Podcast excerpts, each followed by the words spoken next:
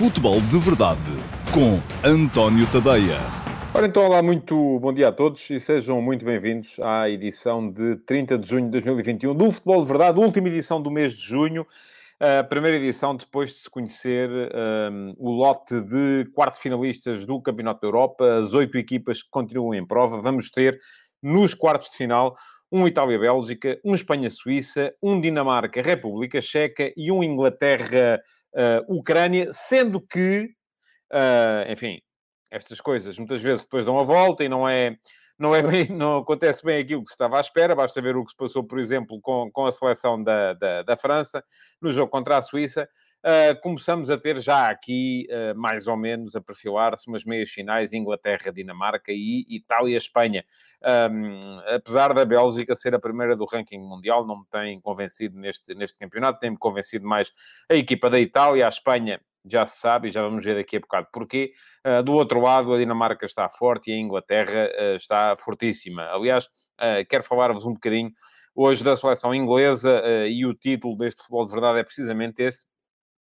Era para vocês me responderem e darem a vossa opinião, e podem começar a fazê-lo enquanto eu vou falando de outras coisas, que as opiniões vão passando aqui Uh, depois em, em oráculo, uh, sobre se a seleção da Inglaterra é uma equipa defensiva ou não.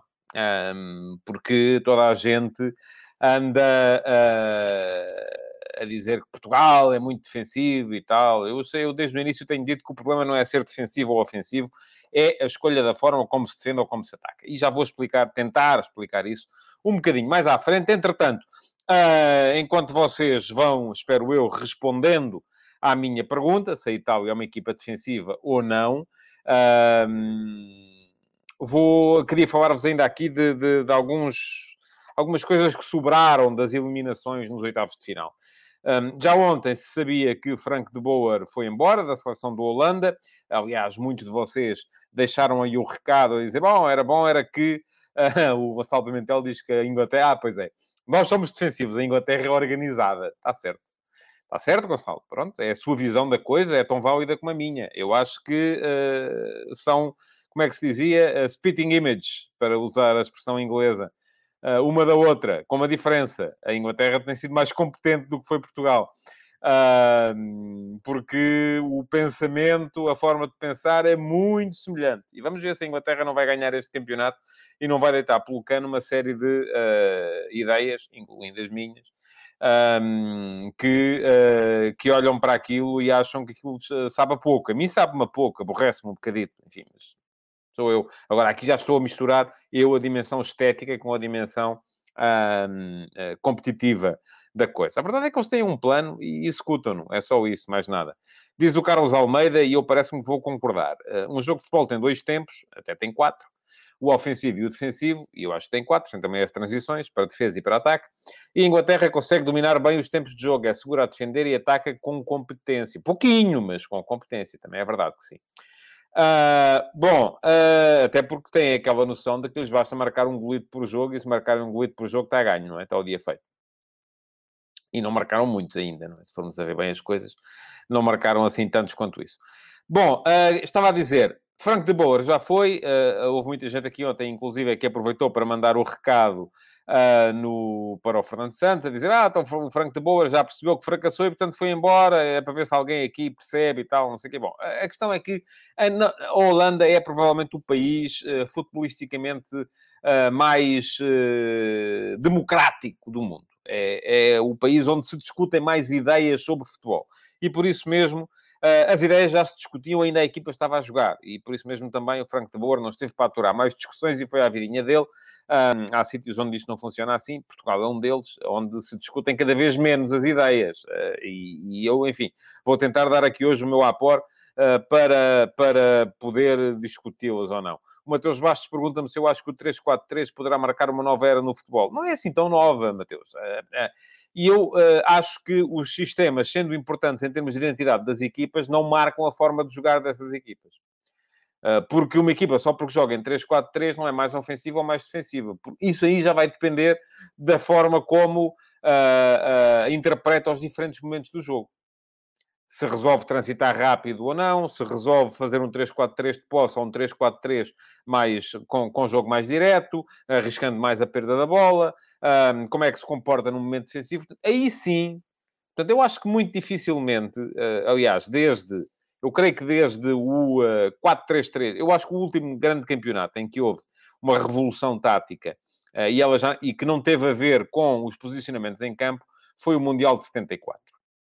Uh, onde de facto a Holanda impôs uma nova maneira de pensar o jogo, mais intensidade, mais pressão, uh, uh, mais jogo a dois toques, e isso é que virou o jogo, não foi agora se estavam em 4 Agora podemos jogar assim, em 4-3-3, como jogava essa Holanda na altura, em 3-4-3, como passou a jogar a Holanda depois, por exemplo, em 78, em 4-4-2, em 3-5-2, enfim, podemos jogar com essas ideias e distribuindo os jogadores. Agora, perguntam-me vocês, mas o, o, o, sistema não é importante? É, eu acho que é. E rejeitei ainda durante esta época uh, ideias de, que, de treinadores que acham que uh, podem mudar de sistema todas as semanas. Eu acho que não podem. Porquê? Mas o sistema é importante para a identidade da equipa, para a equipa ser capaz de uh, se comportar quase que de olhos, a, de olhos fechados. Porque sabe onde é que estão, cada jogador sabe sempre onde é que estão os seus companheiros. Agora, uma determinada ideia de jogo, aliás, em Inglaterra, começou o campeonato em 4-2-3-1 ou em 4-3-3, enfim, eu acho que era mais 4-2-3-1, se quisermos. Ontem já jogou em 3-4-3 e a ideia é a mesma. Portanto, uh, uh, não, não vamos por aí, não é? Portanto, não é agora só porque jogam em 3-4-3, são uma equipa ofensiva ou defensiva porque têm 5 atrás, uh, ou ofensiva porque têm 3 avançados. Não, isso não interessa nada. A sério, o que interessa é o que está aqui, é a ideia, é o plano que se leva para o jogo. Bom, estava a dizer, portanto, Frank de Boer foi à vida dele. Um, a Holanda é diferente de, de qualquer outro país no mundo do futebol. Ah, porque, aliás, a própria... Eu tenho pena de não saber falar neerlandês, porque aqueles programas de futebol que, que, que via, e quando lá estive, Uh, uh, no, na televisão holandesa eram, uh, pareciam-me extremamente saborosos. Agora, depois se o eram ou não, não sei. mas tenho ideia de que, desde o Cruyff, um, porque felizmente quando o Cruyff apareceu, uh, a sua filosofia foi transposta para livro e traduzida, uh, e há inclusive um livro de entrevistas do Johan Cruyff. Um, a programas de rádio que ele deu na altura, ainda enquanto jogador, e aquilo é absolutamente maravilhoso de ler, uh, porque pressupõe um país onde a cultura futebolística e a cultura da discussão futebolística é, está enraizada. E, portanto, por isso mesmo, o Franco de Boer foi à vidinha dele. Alguém há de vir a seguir, não sei se melhor se pior, vamos ver. Bom, outra questão que sobrou da eliminação da França foi a, a, a confusão na tribuna VIP. Porque parece que a mãe do, do, do Rabiot uh, se mandou ao pai do Mbappé uh, e, uh, e à mãe do Pogba, ou ao irmão, do, enfim, não sei. Um, Acho que foi um comportamento, e há imagens disso, não sei o que é que a senhora disse, um comportamento lamentável, parecia um miúdos da escola. Uh, uh, é isto que se tem, que se tem vindo a, a ler sobre o tema. Uh, e aqui isto traz um, uma outra dimensão para, esta, para esta questão. É que o, o Pogba é um tipo com uma personalidade muito forte, mas aparentemente na seleção bate a bola baixinho Uh, o mesmo já não acontece, por exemplo, com o Rabiot e não acontecia com o Benzema. Eu até estou a estranhar não estar nada ligado ao clã Benzema, uh, metido no meio desta, desta bagarre, como dizem os, os franceses. Uh, mas a, a, verdade é que parece, pareciam miúdos da escola. As imagens da senhora a abrir e a fechar a sua bolsa enquanto mandava umas boquinhas ao pai de Kylian Mbappé por causa dele ter falhado o penalti decisivo, são uh, absolutamente uh, reveladoras. E não se ouve o que é que ela disse. Bom, mas isto aqui, conforme eu dizia, traz uma outra, uma outra dimensão para este debate, que é não só escolher os melhores jogadores, mas escolher os jogadores que fazem melhor grupo. E Rabiot é um jogador que não faz bom grupo. Nunca fez, em lado nenhum. E isto tem um bocado a ver também com aquilo que o Deschamps agora vai recolher, e vamos a ver. Vamos a ver se Deschamps vai lá estar para defender o título de campeão do mundo uh, no ano que vem, 2022, no Qatar. Tenho muitas dúvidas, acho que aquilo não vai durar muito tempo, porque a França também, quando as coisas começam a destapar, aquilo, enfim. Uh, vem, vem daí uh, uma peixeirada das grandes, com certeza. Ontem tivemos então mais dois apurados para os quartos de final. À noite, um jogo que foi engraçado, Ucrânia-Suécia duas boas equipas, duas equipas. A Suécia surpreendeu muito positivamente no jogo de ontem. Eu confesso que na primeira fase não tinha visto com a devida atenção os jogos da, da, da Suécia. Gostei de ver ontem a equipa da, da Suécia. A Ucrânia já tinha visto e já tinha gostado. Acho que o Yarmolenko é um jogador hum, do outro mundo. Um, o Zinchenko também.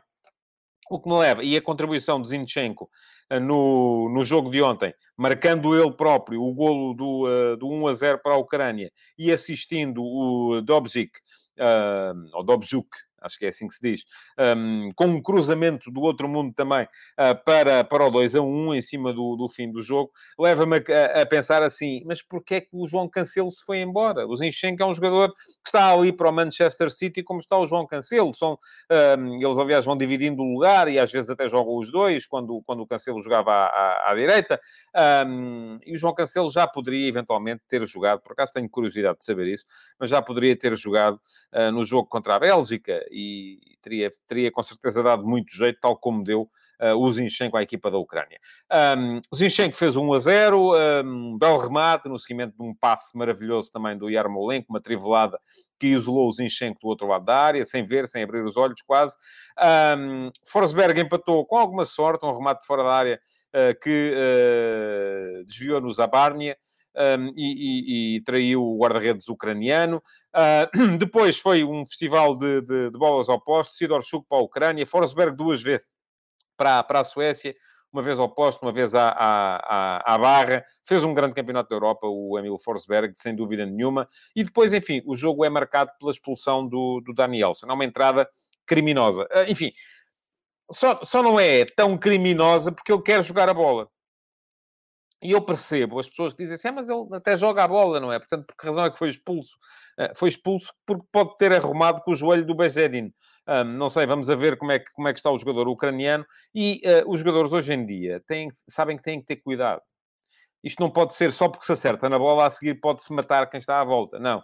A entrada do Danielson foi uh, muito perigosa, arrumou o adversário, foi expulso, foi muito bem expulso e não admite sequer outra, outra ideia. Depois é verdade que a Ucrânia teve alguma felicidade na forma como ainda assim a jogar contra 10 durante quase todo o prolongamento, chegou à vitória, 2 a 1, grande cruzamento do, do Zinchenko um, e uma, um belo cabeceamento do Dobjuk uh, a valer a vitória à equipa da Ucrânia, que assim se apurou para jogar contra a Inglaterra. A Inglaterra, que à tarde tinha uh, acabado uh, com, a, com, a, com o enguiço na, nos jogos contra, contra a Alemanha. Não é? A Inglaterra não ganhava a Alemanha um jogo a eliminar desde a final do Mundial de 66, ali mesmo, em Wembley, mas ali também já tinha sido eliminada no, no Europeu de 96, da mesma forma como tinha sido eliminada no Mundial de 2010, na África do Sul, como tinha sido eliminada no Europeu de 2000. Uh, portanto, é, era uma equipa que, uh, a eliminar perante, perante a Alemanha, geralmente encolhia-se. Ontem,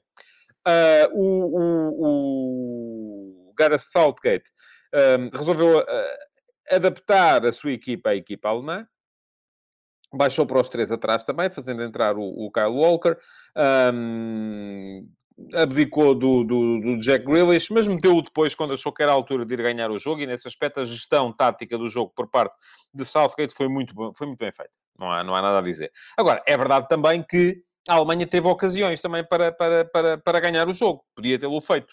A Inglaterra continua até aqui sem sofrer um único golo neste, neste campeonato. Ontem ficou a dever isso a Jordan Pickford, o guarda-redes do Everton, eh, que eh, na primeira parte negou um gol feito ao Timo Werner. Enfim, Timo Werner já se sabe que gol feito para ele é só mesmo quando a bola está dentro da baliza, tal é, tão mau é o momento de confiança que o avançado do, do, do Chelsea vai, vai atravessando, e depois uh, uh, faz uma defesa do outro mundo um, também no, no, remate do Kai Havertz uh, e vê o um, Thomas Müller, já depois do primeiro gol, do gol do Sterling, falhar um, quando inclusive vai isolado para a cara do guarda-redes, o guarda-redes cai para um lado, o Müller mete-lhe a bola pelo outro e a bola sai a, a, a arrasar o poste, mas do lado de fora. Portanto, a Alemanha teve oportunidades para fazer, não fez uh, nenhum golo, acabou derrotada uh, por uma equipa que uh, foi seguiu o seu plano. Seguiu o seu plano. Pergunta-me o Josias Martins se provou que a defesa A3 seria a solução de Portugal contra a Alemanha. Não. Quer dizer, se fossem aqueles três e os outros oito, e a Alemanha jogasse como jogou ontem, então sim, mas isto aqui ó oh, José, cada jogo é um jogo, cada, uh, cada dia é um dia. A Alemanha contra Portugal fez uma exibição como não voltou a fazer. Nem com defesas a 3, nem a 4, nem a 5, nem a 27, nem a 58. Uh, e, portanto, não, uh, não há receitas uh, universais para coisa nenhuma no futebol. Eu esforço-me por repetir isto vezes sem conta. Não há no futebol receitas universais para coisa nenhuma. Só porque ontem, no jogo de ontem, com a Alemanha a falhar as ocasiões que falhou, com a exibição que a Alemanha fez ontem, a seleção da Inglaterra se deixou, conseguiu contrariar o jogo da Alemanha jogando de uma determinada maneira, mas com aqueles jogadores, os da Inglaterra, não quer dizer que, aplicando a mesma receita a outros, os jogadores não são pinos. Não são matraquilhos que a gente mete-os lá e aquilo a bola bate e tabela. Isto não é flippers. Uh, uh, é, não é? Eles, eles, têm dinâmicas próprias. Uh, portanto, não quer dizer que utilizando o mesmo sistema tático, eu volto a dizer, o sistema tático vale zero comparado com aquilo que vale a ideia de jogo com aquilo que valem os princípios, com aquilo que vale o modelo. E, uh, ah, um, por acaso, o modelo inglês é muito semelhante ao modelo português. É um modelo que uh, também é muito reativo e pouco ativo. Mas eu até posso achar que ele faz sentido numa equipa e não faz na outra.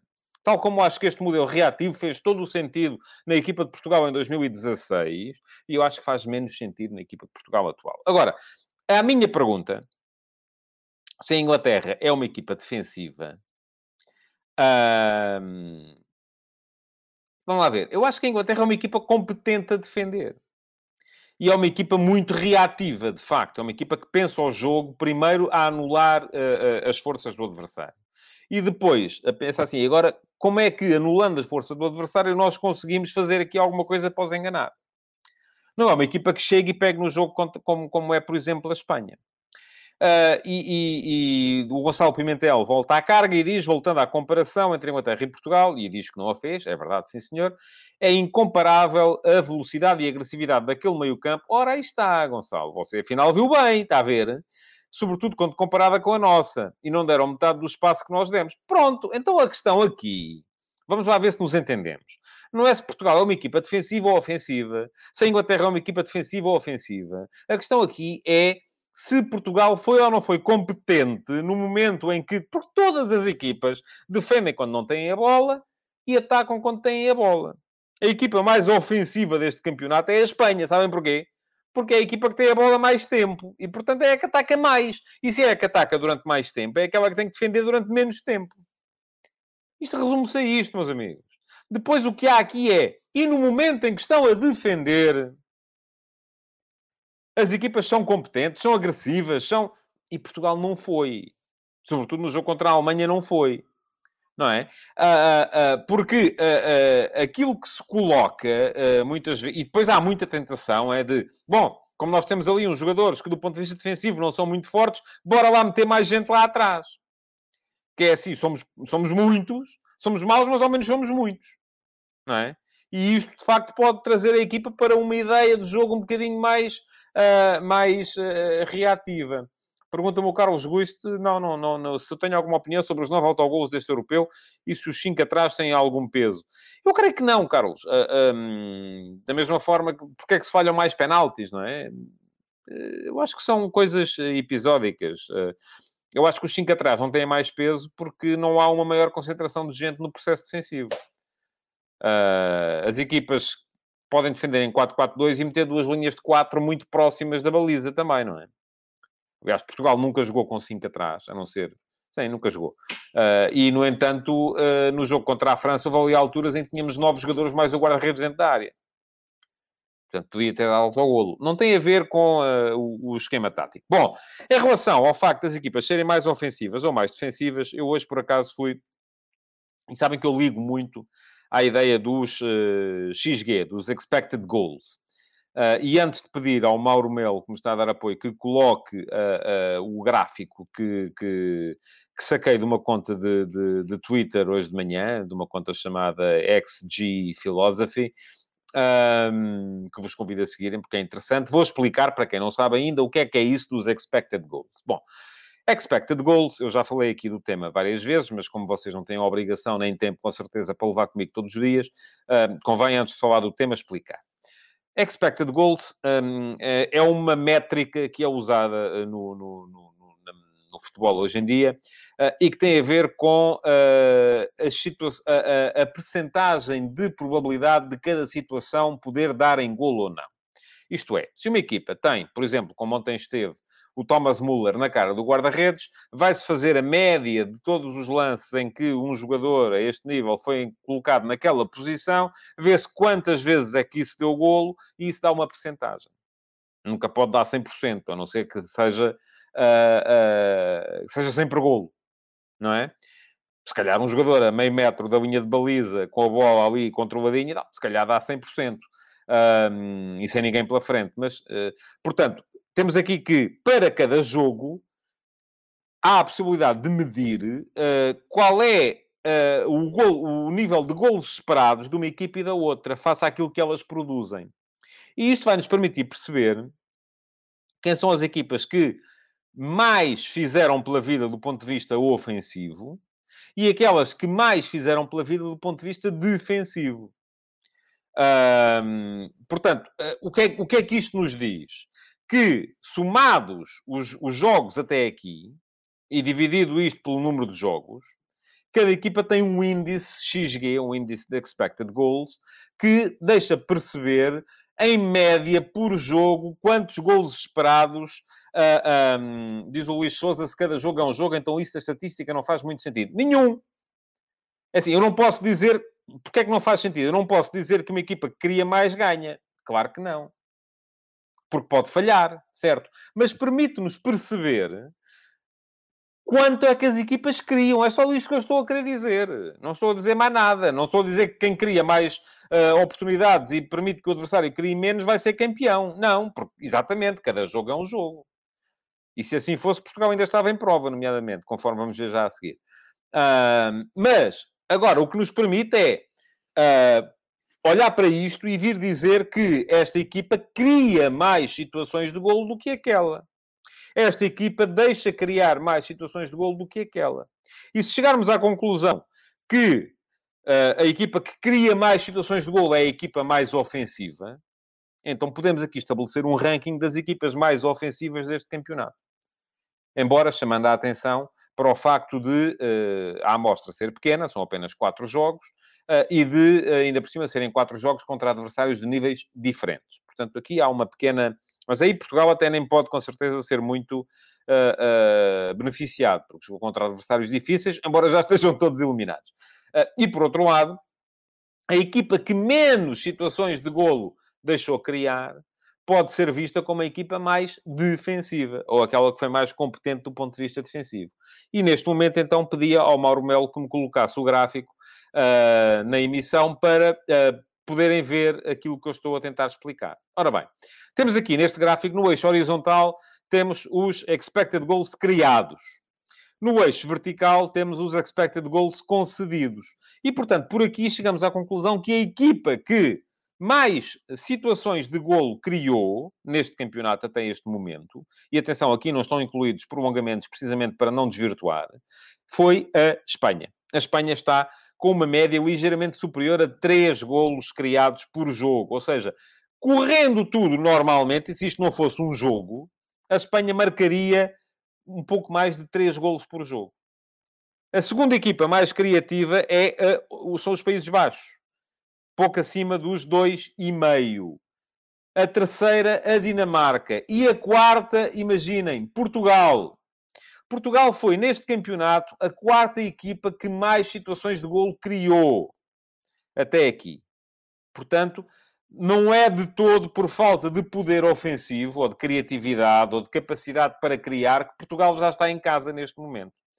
Bem, enfim, seguimos a, a, a, o gráfico, a seguir vem a Itália, depois a Alemanha, depois a Polónia, imaginem que até foi eliminada na primeira fase, depois a França, a seguir a Escócia, depois a Suíça, a Suécia e só a seguir a Inglaterra. Portanto, a Inglaterra tem uma, duas, três, quatro, cinco, seis, sete, oito, nove, dez equipas à sua frente em termos ofensivos. E está bem atrás de Portugal, por acaso. Agora vamos ver a coisa do outro ponto de vista, que é quais são as equipas que mais dificuldades criam ao adversário para ele poder criar situações de golo.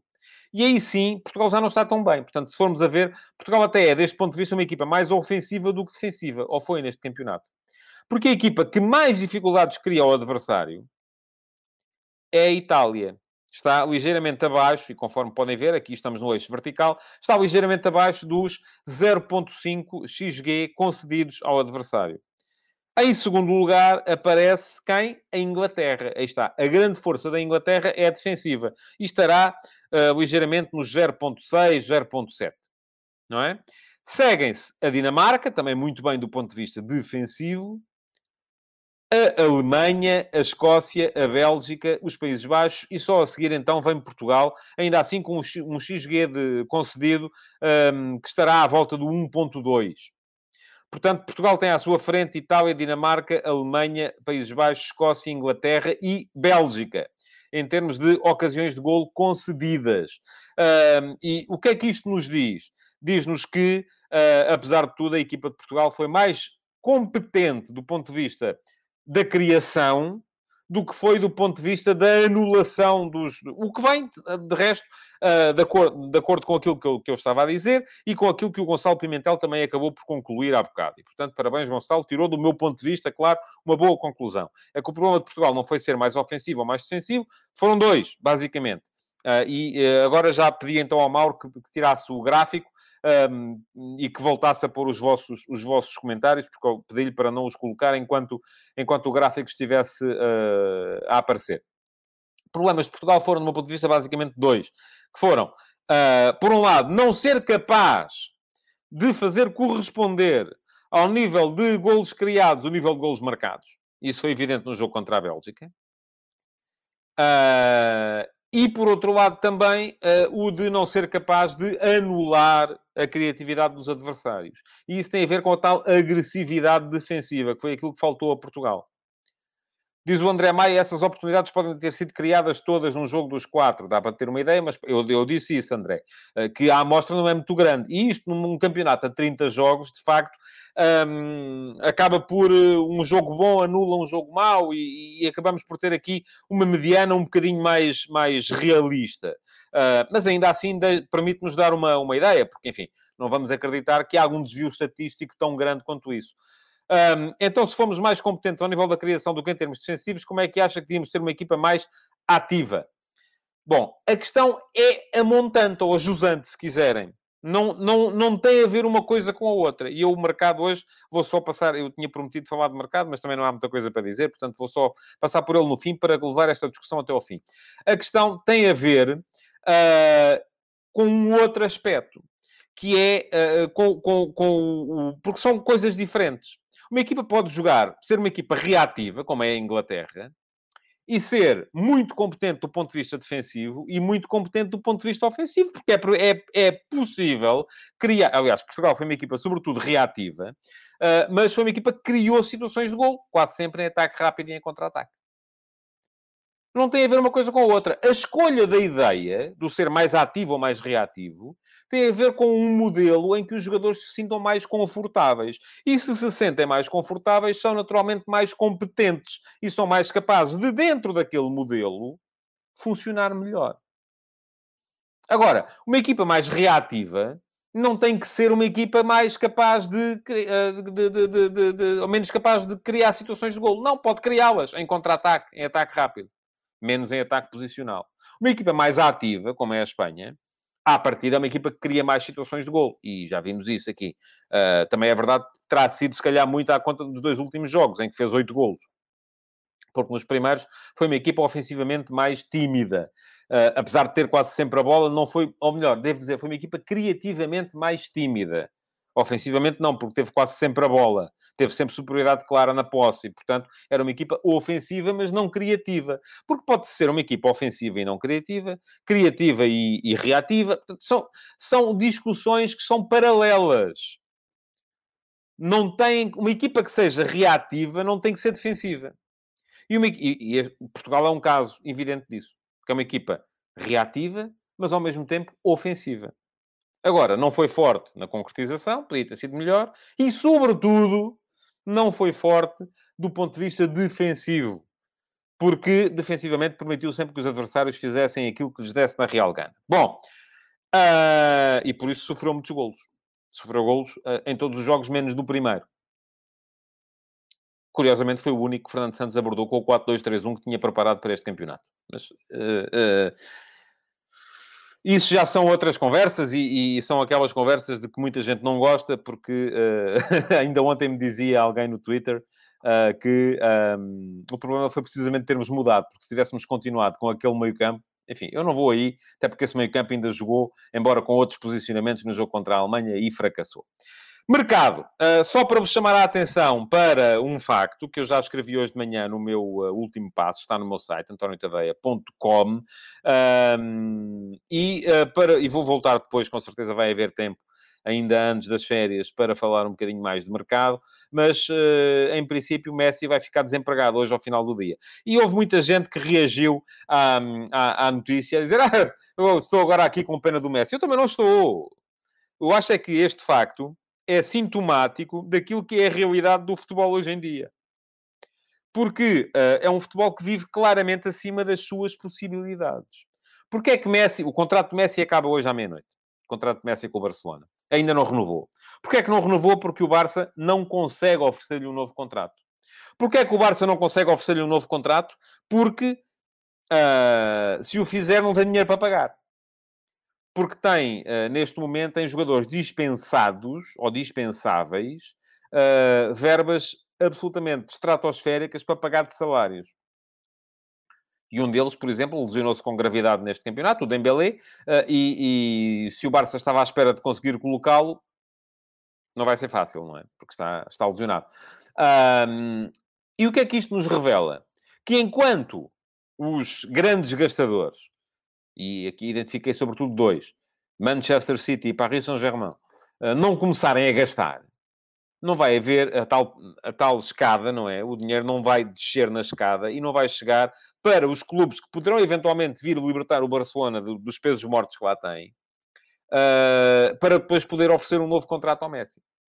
Portanto, isto está tudo pendurado. Essa é a questão. Aliás, eu perguntei-vos hoje no meu Instagram e quem não me segue pode dar lá um salto, António.tadeia, nas minhas stories, todos os dias há uma sondagem, e a sondagem de hoje uh, destina-se a perguntar-vos, uh, ao fim e ao cabo, o que é que os grandes gastadores são no mercado do futebol mundial? Se são bons porque o alimentam ou se são maus porque o desvirtuam. Neste momento, Uh, três em cada quatro de vocês acham que são maus porque o desvirtuam.